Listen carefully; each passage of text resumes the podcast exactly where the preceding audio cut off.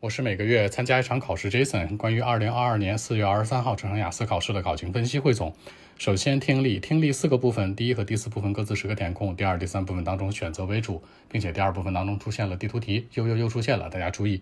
第一部分讲的是咨询戏剧协会相关十个填空，第二部分是场所介绍单选加地图，第三部分内容待定，讲的是单选和配对。那第四个部分呢是危机公关和交流十个填空。整体来讲啊，第二部分当中出现地图题了，注意这是送分题，一定一定要仔细去做，尽量全对。然后第三部分当中全是选择题，注意审题时间，整体难度系数居中。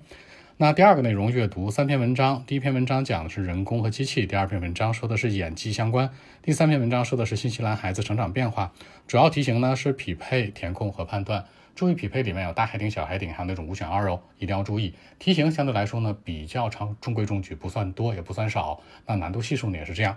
第三个方向写作，那先说小作文，传统的一个小作文，bar chart 柱状图，讲的是欧洲五个国家当中啊，苹果和橘子那的人们的一种平均消费变化，对这两种水果，大家注意一下，柱状图呢一定要把里面的最值特征写出来，包括倍数关系，写好特征才能拿分。大作文一个社会类的啊，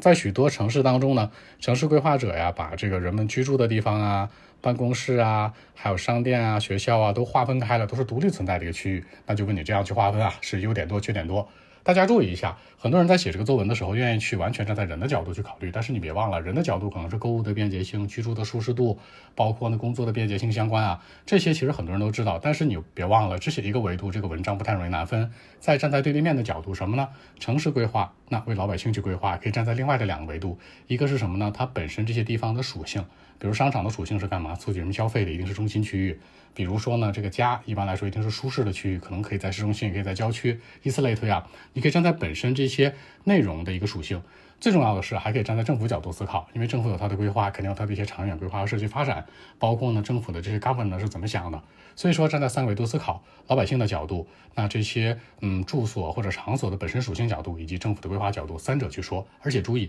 存在即合理。每个城市有它自己设置的一个特征，那基本上来讲呢，城市的设计肯定都是有很多的问题，或者说有很多不足的，但是大方向是 OK 的。所以说呢，尽量写优点多于缺点会更好写一点。关于今天的考情分析就是这样，更多问题微信 b 一七六九三九一零七。